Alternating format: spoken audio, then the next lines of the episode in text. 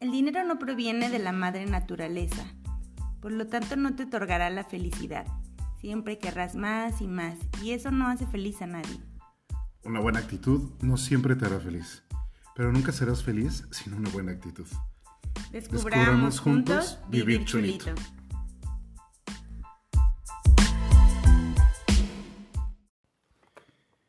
Dicen por ahí que tenemos tres derechos de nacimiento.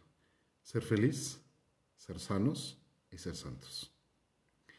Ser feliz es construir esa felicidad basado en nuestros sueños y es una experiencia que dura desde el día uno con el primer aliento de vida y se va cuando nos graduamos en esa última exhalación. Ser sano es tener el derecho de poder no solo esta salud física, sino tener una salud mental, una salud emocional, ser plenos desde saber quiénes somos y cómo somos. Y el último es la santidad. Y entender que la santidad no es de unos cuantos, sino es vivir desde la divinidad de cada uno de nosotros. Yo soy Haribachan Singh y soy muchas cosas en la vida. Soy maestro certificado a nivel internacional en una técnica que se llama Kundalini Yoga soy acompañante de escucha activa a nivel emocional, conferencista y muchas otras tantas cosas que irán descubriendo en los episodios. Sin embargo, este barco, esta aventura, no la hago solo. Tengo una, una compañera divertida, loca, muy loca, me apoya en todo, la trato de apoyar en todo, espero. Ya les contaré ella si sí o si no. Y ella es. Hola, hola. Yo soy Surya Indra y también soy un montón de cosas.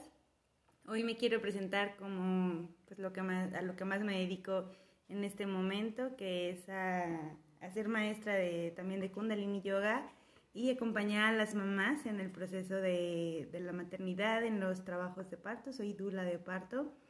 Y, ya también después les contaré qué más hay. estoy muy contenta, estoy un poco nerviosa, pero muy, muy emocionada por, por iniciar esto. Y vamos planteando, vamos platicando, ¿qué es vivir chulito, Surya? ¿Qué es vivir chulito para ti? Bueno, quiero, quiero platicarles de dónde o cómo surge vivir chulito, ¿no? Una es porque eh, somos muy grandes para ser youtubers. Entonces, eh, dijimos, podcast, que, la, que la voz sea nuestra presentación.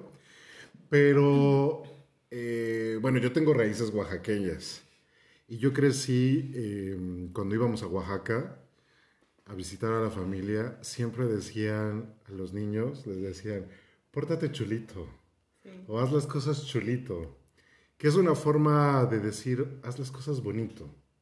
Entonces, si decimos vivir chulito, sería vivir bonito.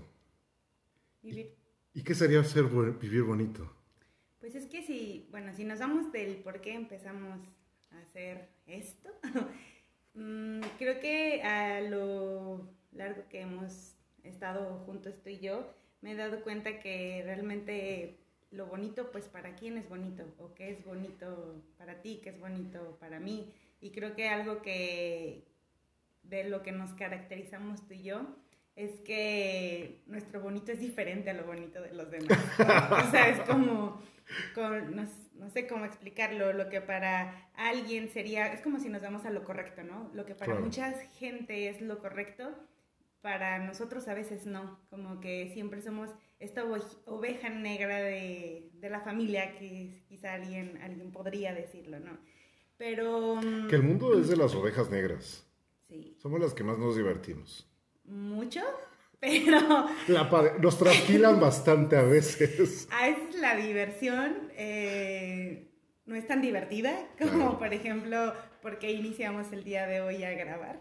Claro. Después de una noche oscura. De una noche muy oscura que define algo súper divertido. Antes de que vayamos con la noche oscura, me gustaría que, que, nos platicaras, que les platicaras a los que no te conocen, ¿qué significa Surya Indra? Porque el significado es bellísimo, que es, es tu nombre espiritual, eh, pero que te marca, que ha marcado de tu vida, ¿no?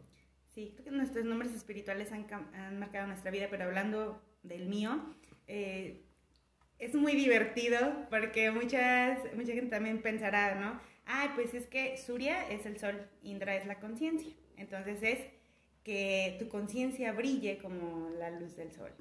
Y dirán, ay, sí, el otro día platicaba con unas amigas de mis hermanas y me decían, es que tú eres súper zen, o sea, se te ven los chakras alineados.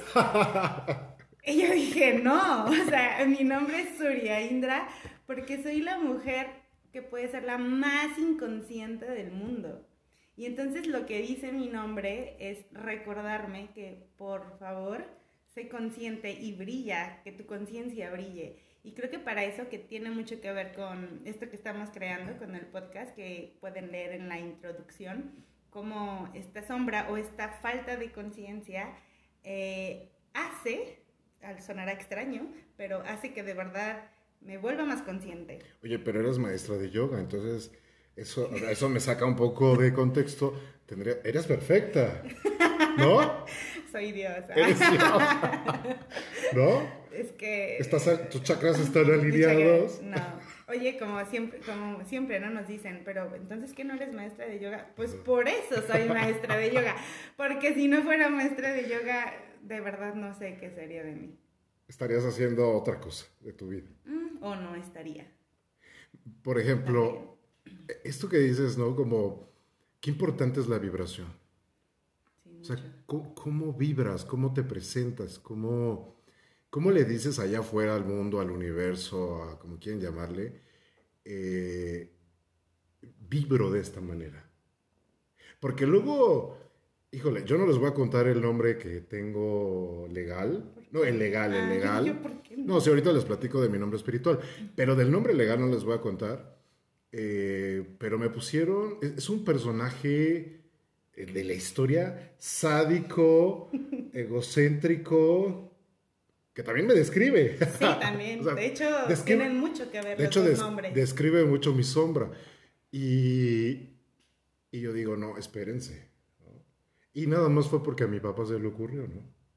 A mi papá le encantaba ese personaje, a mi mamá le gustaba el segundo nombre, y pues así me pusieron. Y digo, oiga, pues, y se echaron la historia, la biografía del cuate este. No, yo creo que no. Oye, yo, yo mi nombre legal es por, por, do- por dos Es actrices. cierto. O sea, y porque a mi papá le gustaba una actriz y a mi mamá la otra porque estaba de moda. O sea, tienes nombre de telenovela. De te- Ahora entiendo. Tu vida es una telenovela. Ay, casual. Ay, casual, casual. Sí, mi, nombre es Haribachan. A mí me gusta mucho, igual que, el, que tú, pues eh, me- es el jalón de orejas, porque Haribachan quiere decir eh, el que camina con la gracia de Dios, rompe todos los esquemas y profetiza a través del verbo. Sea, es como aguas en donde te pares y los cimientos que le muevas a la gente. Porque tienes esa, esa capacidad que se puede volver una virtud, pero aguas a quien se los mueves. Y la otra es ten cuidado con lo que, lo- con lo que sale de, de- o sea, lo que estructuras a través de tu voz, lo, lo vuelves real. Y, y yo creo que, bueno, o sea, eso, o sea, el significado de mi nombre se puede, como el tuyo, creo que se puede transferir a todos los seres humanos, ¿no? Es como eh, aguas con lo que hablas, aguas con lo que estás actuando. eh, y, en tu- y como el tuyo es, es recordarte el brillar con tu conciencia, ¿no? Entonces, pues por eso creo que eso es muy ad hoc en ese sentido. Y, y fíjate que ahorita que dices eso de tu nombre, y te lo he dicho muchas veces, porque si a donde vas rompes esquemas? O sea, lo rompes. Hace ratito rompiste uno muy intenso. Sí. ¿no? Entonces, eh, y te lo he dicho muchas veces, las personas te pueden amar o te pueden odiar. Sí, señores. Así que si me odian, está bien, bienvenido. Si les caigo bien, voy a ser su cuate. Pero sí, sí me pasa eso. Mucho. Sí, no hay medias tintas. Pero últimamente es chistoso. Sí me quiere. Ajá, es bien chistoso porque últimamente, aunque llegas y rompes esquemas, porque romper Es que más yo me refiero mucho como a la confrontación, porque estamos acostumbrados, bueno, a menos yo en, eh, a mi alrededor, siempre estuve acostumbrada a que me aplaudieran y siempre me pusieran estrellita. Y entonces que alguien llegue y te confronte y te diga, eh, este, se me hace que así no era. Se me hace que no eres tan perfecta. Ándale, que no eres esa, esa diosa que te dijeron desde niña que eras. Que sí tienes mucha divinidad, que es otra cosa completamente diferente y somos seres sí muy perfectos, pero no somos todos todopoderosos, o sea que somos humanos, así casual, somos muy, muy humanos. Entonces, se me fue la onda de lo que iba a eh, decir. Eh, entonces, justo diciendo esto, esta intro que vimos, ¿qué sería vivir chulito para Surya Indra? Para mí. Sí tiene, no, no porque sea mi nombre, pero creo que para mí vivir chulito es vivir en la conciencia, y la conciencia viene mucho de la sabiduría, pero al hablar de, de vivir en la conciencia tendría que ser de una forma divertida, o sea, y el, otro día platicaba con alguien, porque, porque yo soy esto, o sea, yo soy, yo soy fiesta, yo soy diversión, yo soy alegría. Y en ocasiones la sociedad o la sociedad mm, espera como una, una perfección o como que entres en ciertas reglas. Entonces, si te sales de esas reglas, para mí ya no es vivir chulito. Más bien, si te sales de esas reglas, para mí es vivir chulito.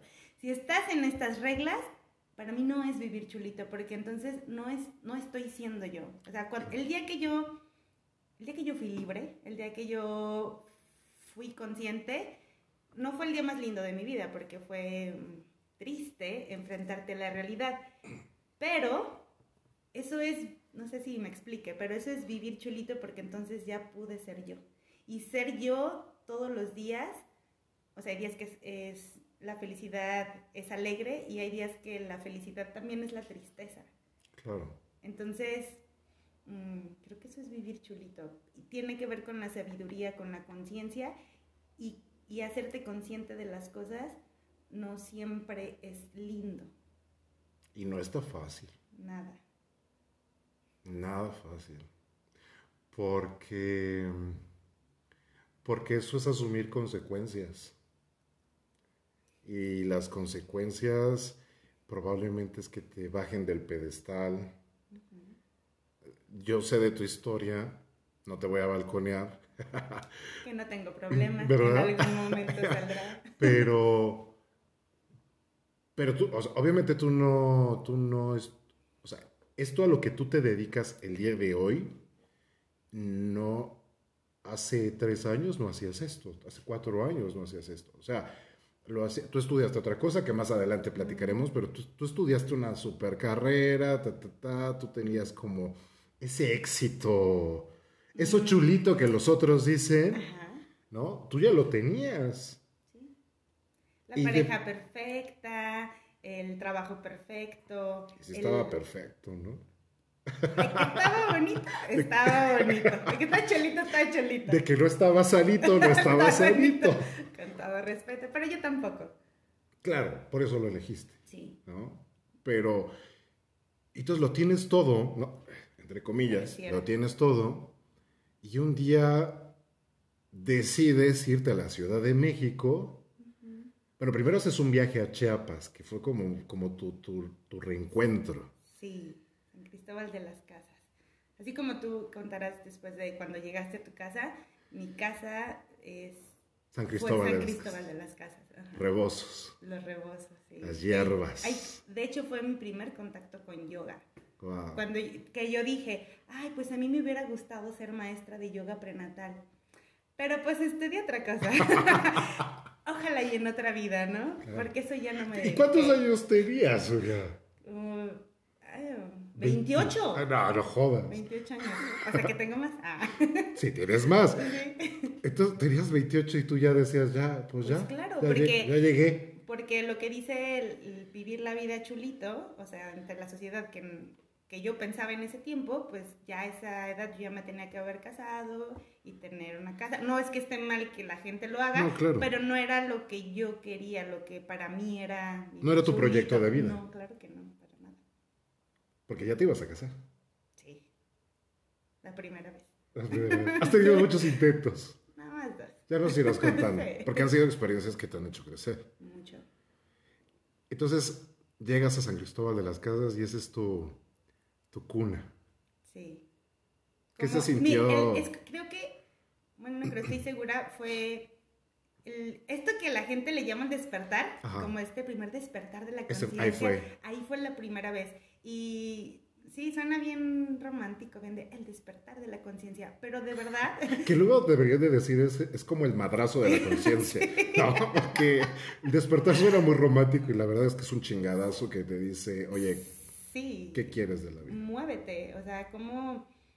Para, para mí fue, sí fue muy bonito el, el poder a- abrir los ojos y ver que existía algo diferente a lo que me habían, a lo que yo había creído a mis largos 27, 28 años, Claro. ¿no? Entonces, entonces saber que exis- existía un mundo diferente y que era muy yo, porque, bueno, sí están para saberlo, pero desde niña fui muy de apariencias. Claro. El- E- Eras la niña, porque digo, me lo has contado, eras la niña perfecta, eras basquetbolista, pues ya profesional, semiprofesional. Pues siempre estuve así como que acá las chidas, pero nunca gané un nacional. Ah, bueno, Dejémoslo ok. así, dejémoslo Pero, así. pero tenías una disciplina, eras Sí. basquetbolista, eh, padres perfectos, entre Pareciera. comillas. O sea, eh, tenían la familia perfecta, el novio perfecto, la profesión perfecta. Este, y la niña agarra, se va a Chiapas y descubres los rebozos, las hierbas, que la magia. Ajá, La magia. Yo creo que descubres la magia que hay dentro de ti, sí. ¿no? Y que tú podías ser la creadora de esa magia. Por primera vez, me, por ahí fue la primera vez que, que me sentí libre. Y eso que, o sea, no hice nada extraordinario, pero para mí era como, wow, o sea, puedo, sen- puedo sentir libre y, en- y ante esta libertad puedo sentir felicidad, o sea, plenitud. Creo que de ahí viene mucho esto de la sabiduría o de, de tu intuición. Fue creo que la primera vez que conocí esta parte también de la intuición, de decir, o sea, esto soy yo, esto, esto es lo mío, esto es mi casa, pero mi casa me refiero a eso, a que a mí me gustaría dar clases de yoga, por ejemplo, en ese tiempo decía prenatal, ¿no? O, wow, meterme en un temazcal, o wow, conectar con toda esta naturaleza, o estar en una casa de partos cuando yo venía de hospitales, de terapias intensivas, yo iba a ser neonatóloga, y, y saber que mujeres decían, ay, a mí me gustaría parir la luz de la luna, y así. Y yo decía... Y eso no es permitido en la sociedad, No, o sea, en la sociedad convencional estás pero bien loca. no, esto sí. ¿Qué te pasa? Sí, Y yo después de ver tantos eh, riesgos hospitalarios, conocer eso eh, es- era muy diferente. Por eso rom- rompió mi psique, rompió mi... Todas, muchas cosas que yo creía. Asististe tu, tu propio parto. Sí. ¿No? sí. Sí, de hecho sí. Es, es que eso, eso fue. Sí. Y luego nos conocemos. Y después nos... Tiempo, algún tiempo, Tiempo después, sí, algún claro, tiempo después. Porque, porque yo inicié buscando, como siempre fui deportista, mm, y comencé con las mamás. Entonces decía, pues que las mujeres embarazadas hagan alguna actividad física. Que sea suavecita. Suavecita, yo hacía pilates, Ok. hice dos años pilates y me gustaba mucho, entonces yo busqué pilates, pero el universo me tenía destinado a esto. Y así de verdad, eh, una doctora con la que trabajo me dijo, ay, mira, está este curso de, para, hacerte, para formarte como maestra de yoga y no necesitas ser maestra, o sea, como... Tener un pre. Tener un pre, ajá. Entonces, pues ya, por eso fui a México. No, antes de ir a México me dijeron, pero tienes que buscar Kundalini Yoga. Y yo dije, ah, bueno, entonces aquí en Aguascalientes solamente tú existías como maestro de Kundalini Yoga. Y solamente dabas clases los sábados a las 7 de la mañana. Ok. Y entonces llegué súper diva con mi ego, porque aparte yo iba a ser maestra de Kundalini, que dijimos... Y deportista. y deportista, fit. Bueno, en ese tiempo pasaba 8 kilos menos de los que pesa. Ahorita era todo así, era un palo, pero la persona más inflexible del mundo, tanto de mente como de cuerpo. De cuerpo. Ujú. y, y ahí te conocí. Y ahí nos conocimos. Y, y- y si nos hubieran dicho ese día lo que... Porque yo te siento como mi familia. Sí. Yo creo que si nos hubieran dicho que íbamos a ser familia elegida, pues nos hubiéramos reído. Fíjate que comparto mucho contigo esta parte del, redescubrirte y, y, por eso decías el chingadazo de la, de, la conciencia, porque yo soy mucho más grande que tú, hasta cierto punto, unos, ¿qué? ¿Ocho años, más o menos? ¿Cuántos tienes? Tengo 38. 33, no menos. Ah, menos, no estoy tan... Cinco. No estoy, no estoy tan grande. Ok. Eh, y, pero, pero yo había vivido la vida loca. Había estudiado este, danza, había estado por ahí en alguna compañía, eh, romances tórdidos, este, pues sí, bastante. Lo mío era, lo mío, lo mío, yo te venía manejando sexo, droga y rock and roll. ¿no? Sí. Sí, y cañón. Y, y bueno, a mí sí me pegó fuerte en el estado de, salud porque me dio síndrome de abstinencia. Perdón, eh, no, no, no, síndrome de abstinencia, no, me dio... Ah, se me fue. Mm, sí, me dio el síndrome del sueño, se, me fue. Y pues podía pasar tres días con sus noches sin dormir, hasta que me desmayaba. Entonces era, era una forma, y el médico siempre me lo dijo, qué bueno que tu cerebro hacía eso. O sea, era, una autodefensa, porque si tú pasas más de tres días sin dormir, te mueres. ¿no? Puedes pasar sin comer, sin tomar agua, pero tres días sin dormir, o sea, cuatro días sin dormir, te, te mueres. Y igual que tú, o sea, había estudiado otra carrera, había estudiado gastronomía, estaba trabajando para un restaurante de comida mexicana. Y, y literal, señoras, señores, yo lloraba entre cazuelas. Yo, de verdad. O sea, yo me acuerdo que me agachaba y lloraba y yo decía, pero ¿qué hago aquí? O sea, pues sí estudié esto, pero no es lo que yo quiero. No, no, no, no. O sea, estar detrás de una parrilla, detrás de una estufa. Me encanta cocinar, tú sabes que me encanta cocinar, pero me encanta porque es la forma de compartirme, pero lo hago en mi casa, con la gente que quiero. Pero ya estar entre fogones y cacerolas, porque debe de ser, porque es una carrera, porque te está dejando lana, es bien distinto. Y en ese tiempo yo tenía un amigo tenía un restaurante, pero como ya, no, perdón, tenía un hotel este, en Real de 14. Como ya no es amigo, no le voy a hacer publicidad. como se aportó bastante gacho, no le voy a hacer publicidad. Pero yo llego a ese, yo llego a ese hotel y me dicen, oye, pues hazte, hazte cargo del restaurante. Y yo no conocía Real de 14. Y siempre que yo le digo a la gente fui a Real de 14, lo primero que piensan es que me fui a empellotar. Y yo no conozco el peyote. O sea, lo conozco en físico porque sí lo llegué a ver en el desierto, pero nunca lo consumí, nunca lo comí. Entonces, eh, me dice este, este amigo, ¿qué onda? ¿Te animas? piénsalo. Le dije, no tengo nada que pensar, voy. Y eh, literal agarré mis dos cajas de Roma, con mi, de jabón Roma, con mi ropa y mis triques que tenía. Agarré el camión, el pollero y vámonos, ¿no? Ya, y empiezo ese viaje y fue bien impactante porque los que han ido a Real de 14, si no, por favor vayan. Em, para entrar a Real de 14 es un túnel yo cuando empecé a entrar en el túnel, yo empecé a llorar y llorar. Yo decía, ¿a dónde me vine? O sea, me vine abajo de la piedra de abajo del desierto. O sea, me vine, ¿a dónde me vine? O sea, fue el primer momento en el que dije, güey, sí me, o sea, sí agarré, dejé todo y me vine a Real de 14 sin saber qué onda.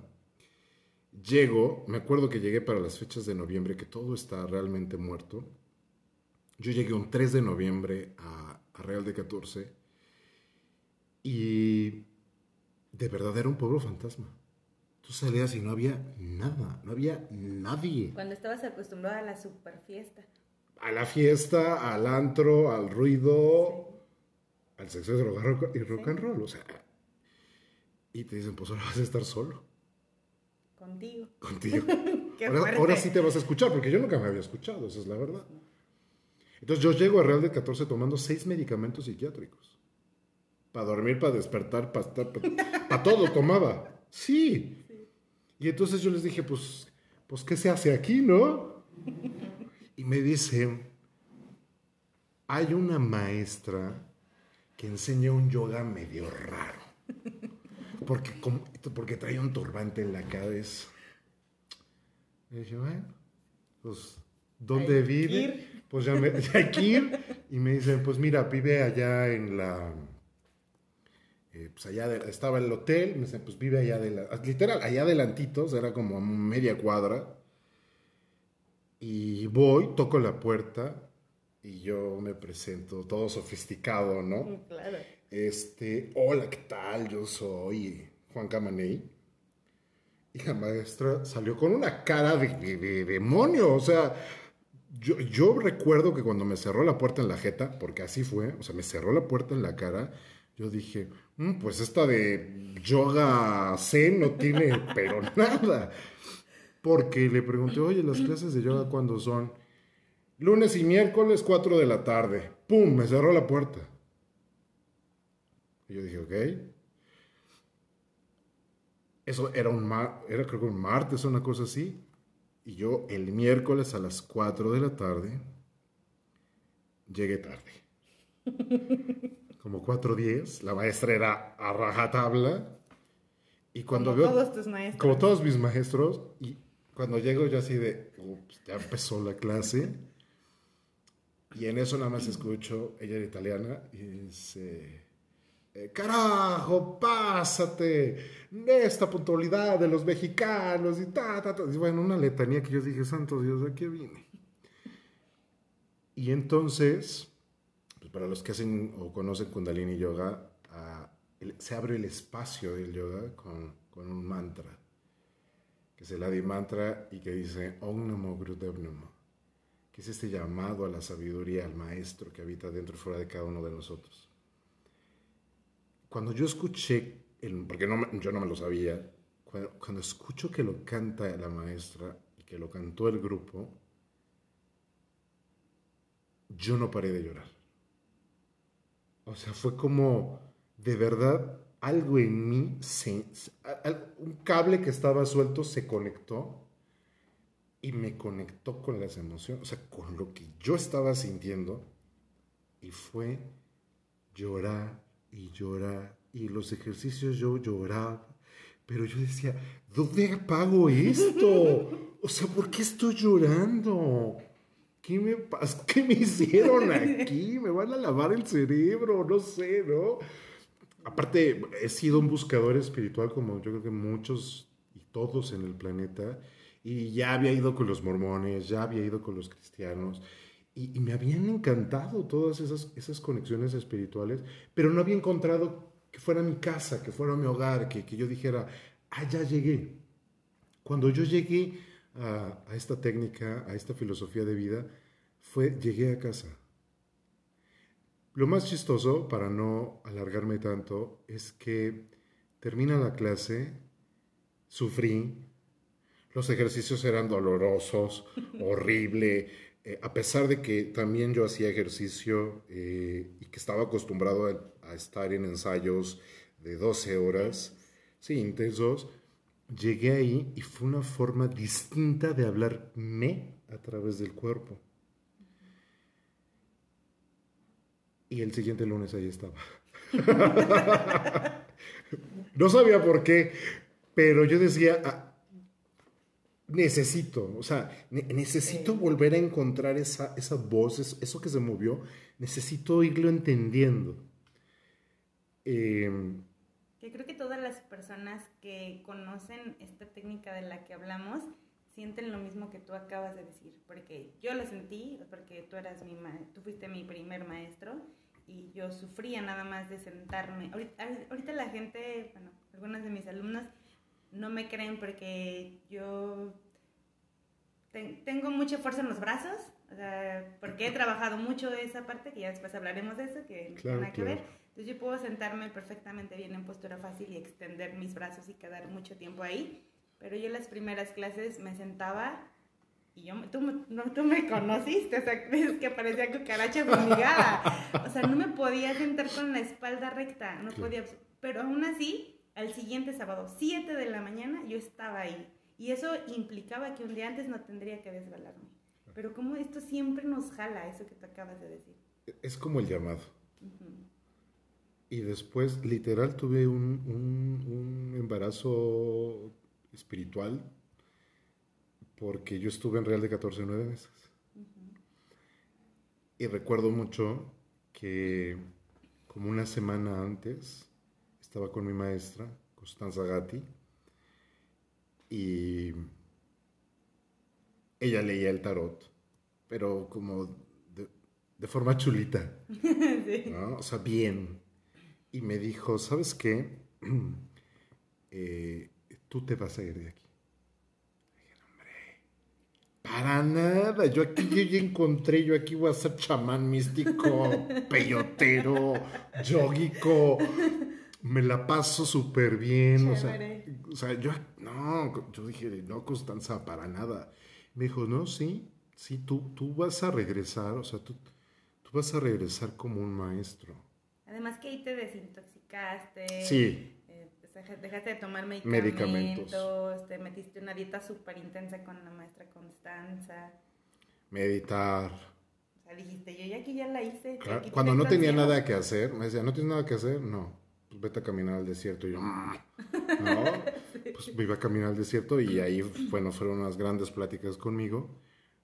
Pero al final me dijo, te vas a ir como maestro. Y yo literal le dije, hombre, Constanza, ¿Maestro de qué? Ni de macramé. O sea, no, yo no soy maestro de nada. Dijo, pues, créalo, créelo o no, vas a ver. Y yo dije, no, Nel. Y la vida me dio una patada en el trasero que me hizo salir de Real de 14, pero no solo salir de Real de 14, me hizo regresar a la ciudad de donde yo salí huyendo.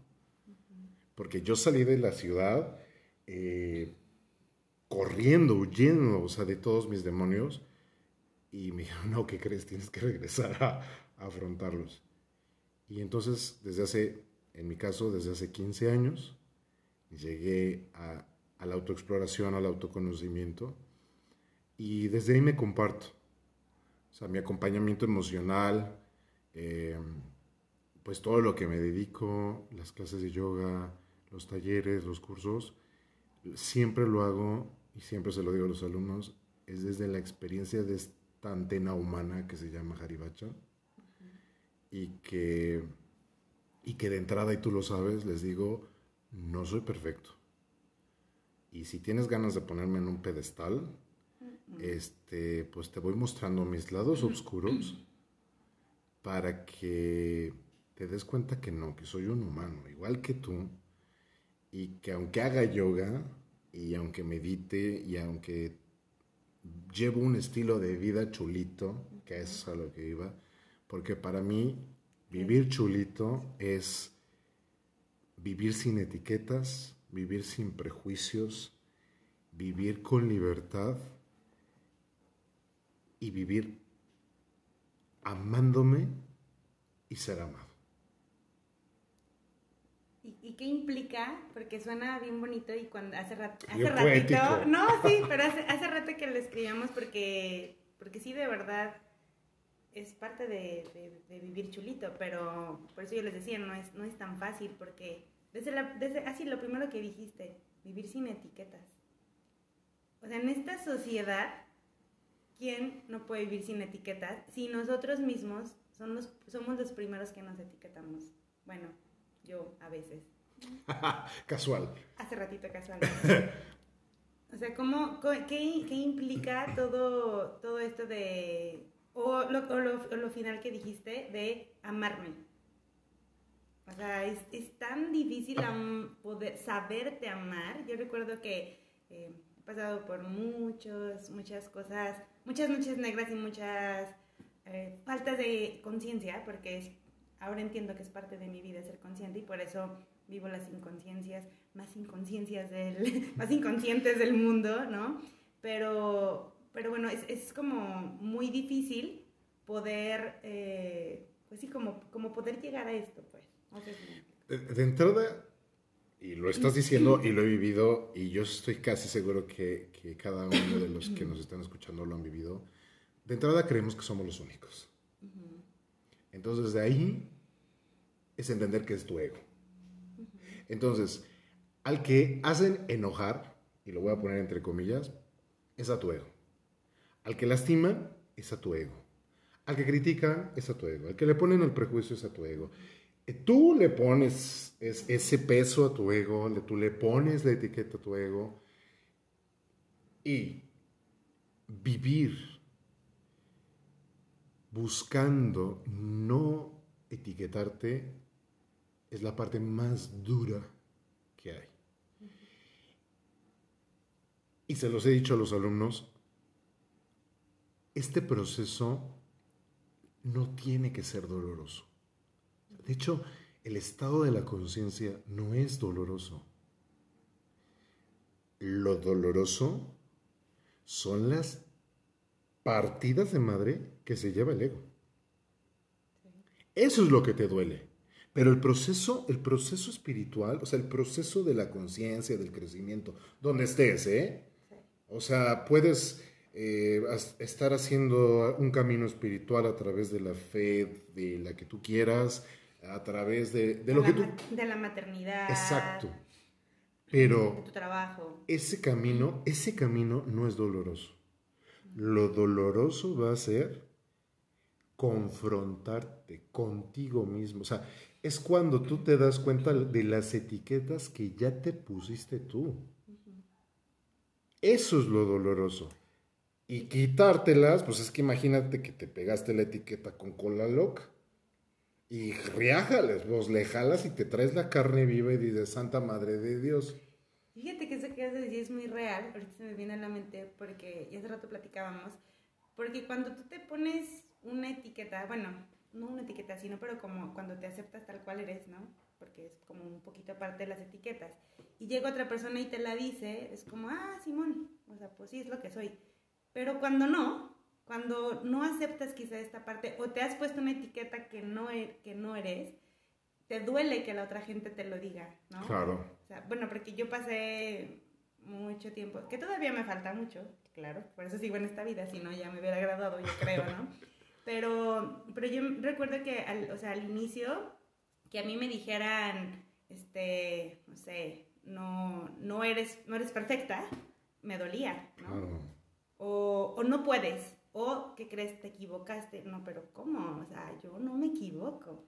¿Sí? Soy perfecta. Soy perfecta, ajá. Cuando ahora, ahora digo, bueno, pues este, si me equivoco, todavía me duele, claro. pero ya si alguien, ah, sí, ya se le, ya cuando, si alguien llega y me dice, oye, es que, ¿qué crees? No eres perfecto. Uh, paso sale y digo, pues sí, la neta no soy perfecta.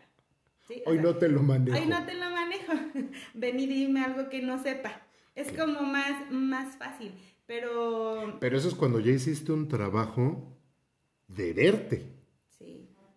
Entonces, cuando ya sabes lo mierda que puede ser, y alguien viene y te dice mierda, ah, pues sí. y apesta aguas. Hay días que no estoy chulito. Ajá. pues sí, pero vivir chulito también es eso. Ah, claro. Es, es poder, lo que te dije hace rato, es, es, poder aceptar toda esta también oscuridad. La primera vez que yo escuché que una de nuestras maestras nos dijo, eh, es que estoy súper triste, y que dijo, ay, felicidades, mi niña, qué bueno. Y yo, ¿qué? O sea, ¿qué me estás diciendo? Te estoy diciendo que estoy súper triste digo, pues qué bueno, porque eso te va a hacer moverte. Y gracias a eso, tú y yo hoy estamos aquí grabando esto. Sí.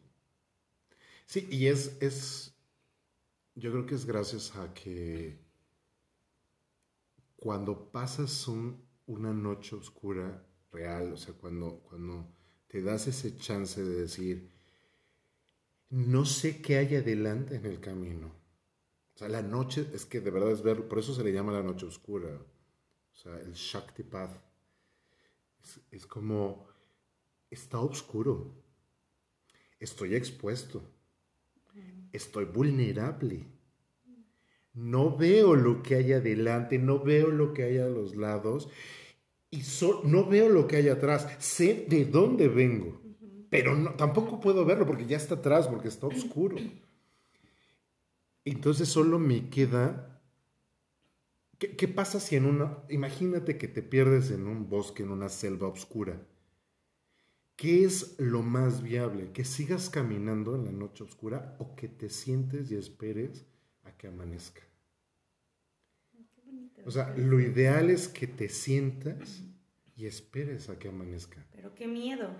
Vas a atravesar todas esas horas, apenas vas a escuchar un ruido, apenas vas a escuchar un arañazo y te va, te vas a asustar, te vas a cagar de miedo te vas a cagar. O sea, no va a estar padre y te vas a dar cuenta que tienes limitantes.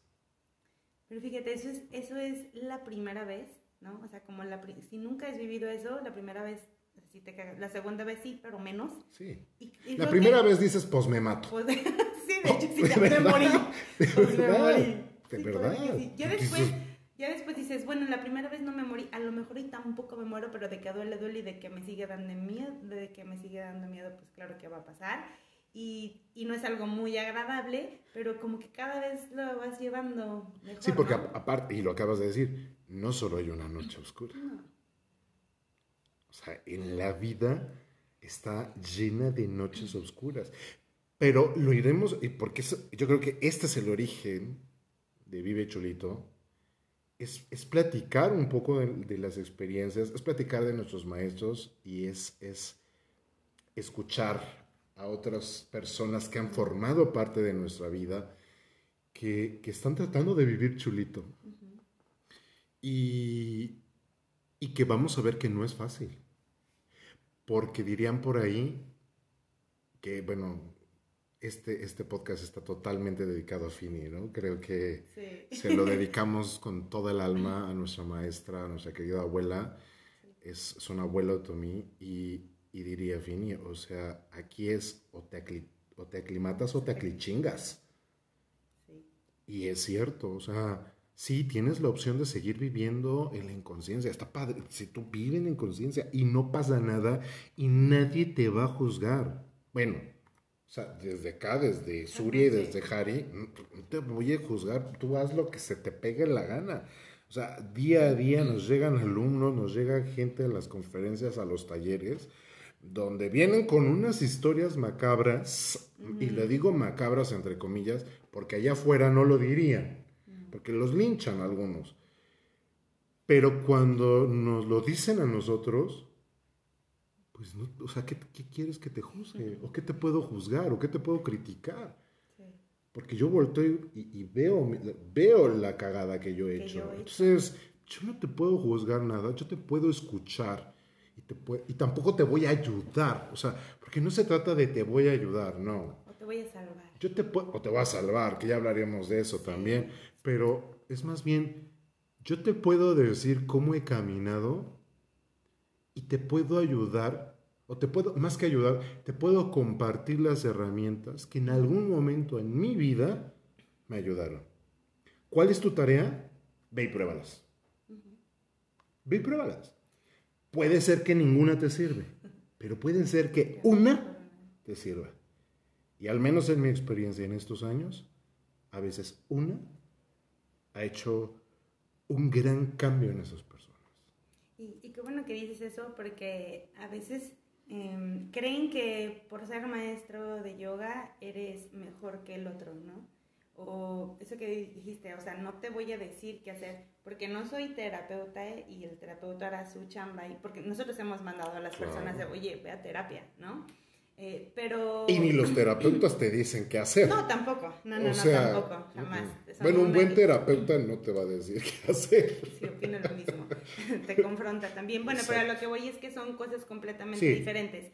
Porque a mí me ha tocado que, que me dicen, pues es que tú te crees mejor que yo o tú pues como haces yoga y como... De hecho es una de las cosas por las que creo que hoy estamos aquí hablando y por, porque me dijeron, es que tú hablas bien bonito.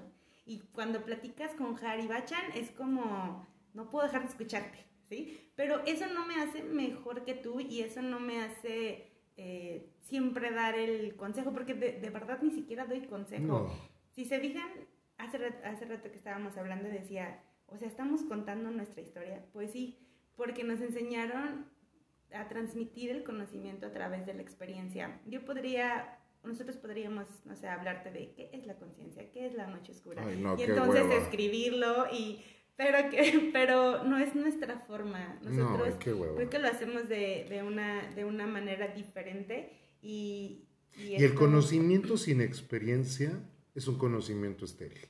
No es sabiduría. O sea, tienes que volverlo experiencia.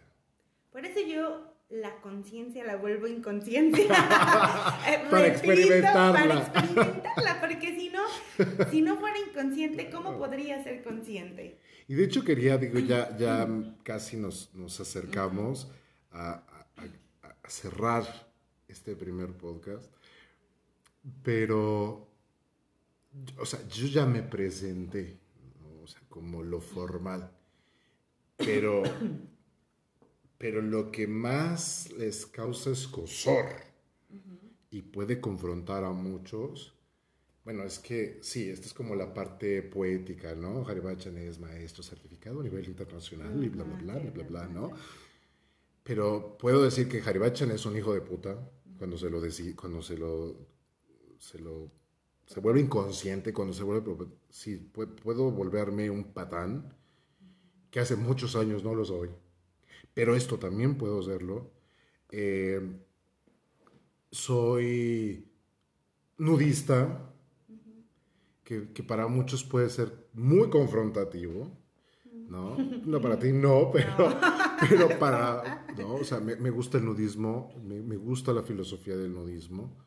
Si, si no sabes, algún día hablaremos de eso, pero si te interesa, dinos, ahí en nuestras redes, platícanos si te interesaría saber sobre el nudismo, porque a veces creemos que el nudismo es igual a swinger. Ah, claro. O sea, fiesta sexual. Y pero para nada. Y a mí me lo dijeron muchas veces, ah, pues entonces se termina en orgía. O sea, chavo, chava, no sabes, no tienes idea de lo que, de lo que se trata. este, tengo días chistosos donde donde a pesar de todo el conocimiento que he podido experimentar, que, que, la vida me ha permitido leer, que estar con maestros, maestros fabulosos, hay días en que de verdad me despierto y digo, soy una caca embarrada. Oye, que este mes cumple 16 años ya 15. de... Ah, 15 años ya de como en septiembre. Y a veces me despierto y digo, soy una caca embarrada. Sí. No sirvo, no valgo, no pero yo creo que eso nada más te pasa a ti. Sí, ¿verdad? Yo creo que sí.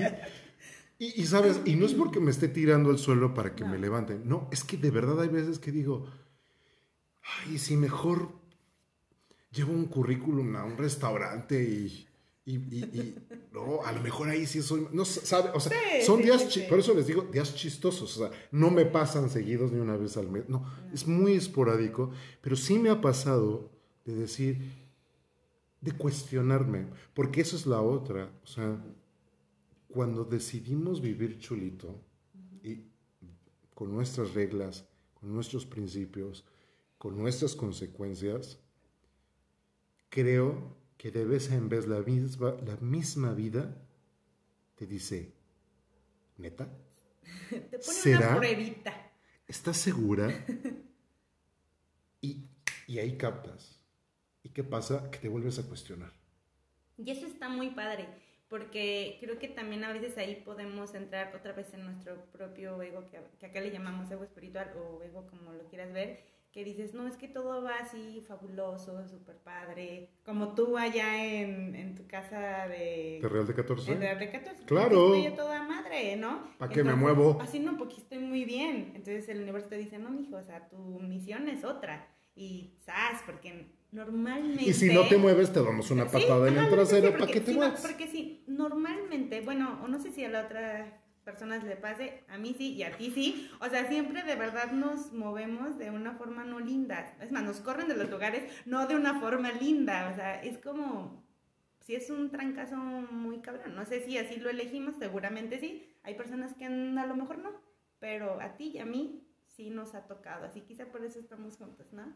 Y lo dijiste, y dijiste, lo vamos a decir, definitivamente el proyecto de Vive Chulito es porque comenzamos con un proyecto de yoga, de clases de yoga, y esto fue haciéndose expansivo, o sea, fue creciendo. Y Antier te decía, Surya, es que nos quedó chiquito, o sea, no es que el yoga sea chiquito, no, es que nosotros estamos abarcando muchas cosas. Porque tú como, como, no solo en esta formación yógica, sino en tu formación profesional, tú acompañas de una forma, de verdad yo lo he dicho, acompañas de una forma sublime a las mamás, a los papás. O sea, tú traes al mundo vidas en un estado de un embarazo amoroso y de un nacimiento amoroso, de, de un respetable. Y pues yo no veo, yo no veo a gente haciendo eso. O sea, no son tantas las personas, ¿no? Y yo veo que a veces puedes estar sosteniendo a la madre y al padre emocional, físicamente. Eh, ¿Cuántas horas fue el último parto? Mm, muchas. Bueno, lo que más... Día. Sí. O sea, ¿no? Hasta que... 24 horas estaba. 24 horas hasta que... Eh, fue niña, ¿no? Sí. Hasta que, hasta que la chamaca dijo, ya, ahora sí voy a nacer. y dices, wow. Sí. O sea, necesitas tener muchas agallas y estar muy curtida para poder sostener a una, a una familia emocionalmente. Entonces creo que eso es de verdad sublime. Y entonces dijimos, ¿sabes qué? Creo que parte de vivir chulito en esta nueva etapa es vamos a reinventarnos y vamos a compartir. Hacerlo diferente, porque digo, y a ti también te pasa en las clases de yoga y en los cursos de, por ejemplo, de formación de maestros, que de verdad es loquísimo, pero antes de que vayas a dar un tema, la vida te pone algo, ¿no? Y entonces, ah, vas a hablar de muerte. Ah, pues mira, te pongo algo por aquí y entonces te mando a la persona para que la pongas la muerte. Ah, vas a hablar de enojo. Ah, mira, déjate, mando un enojito aquí pequeño. casual. Para aquí muy casual, para que entonces des el taller de enojo, ¿no? Y todas esas cosas... Eh, Pero yo lo he dicho, porque allá afuera hay muchos, eh, muchas personas que te venden el, el coaching emocional o tantas otras terapias y, te van a decir cómo manejar el enojo. Y los ves y en su papel son todos, o sea, son hipócritas. Te están vendiendo un personaje. Y yo cada vez que me planto es, no señores, yo no te puedo hablar de la rabia. Si yo no me he encabronado al grado de romper un vaso, romperme la madre o romperle la madre a otro. Yo no te puedo hablar de las consecuencias de la rabia si yo no las he vivido? ¿Con, qué, o sea, deja tú la autoridad, con qué calidad no moral, o sea, con qué calidad humana me puedo parar enfrente de 20, 30 o 10 personas o una persona y decirle, yo te voy a hablar de lo que es la rabia y te voy a decir qué es lo que hay que hacer con la rabia. Es que al final no deja de ser un conocimiento vacío y lo acabamos de decir, el conocimiento es experiencia. Entonces, si no has eh, cuando comenzaba a dar mis clases de yoga, una de mis maestras me dice, por favor, jamás, jamás hables de algo que no sepas. Exacto. Y nuestro ego, bueno, a mí... Y saber no quiere decir conocimiento intelectual. No, no, no.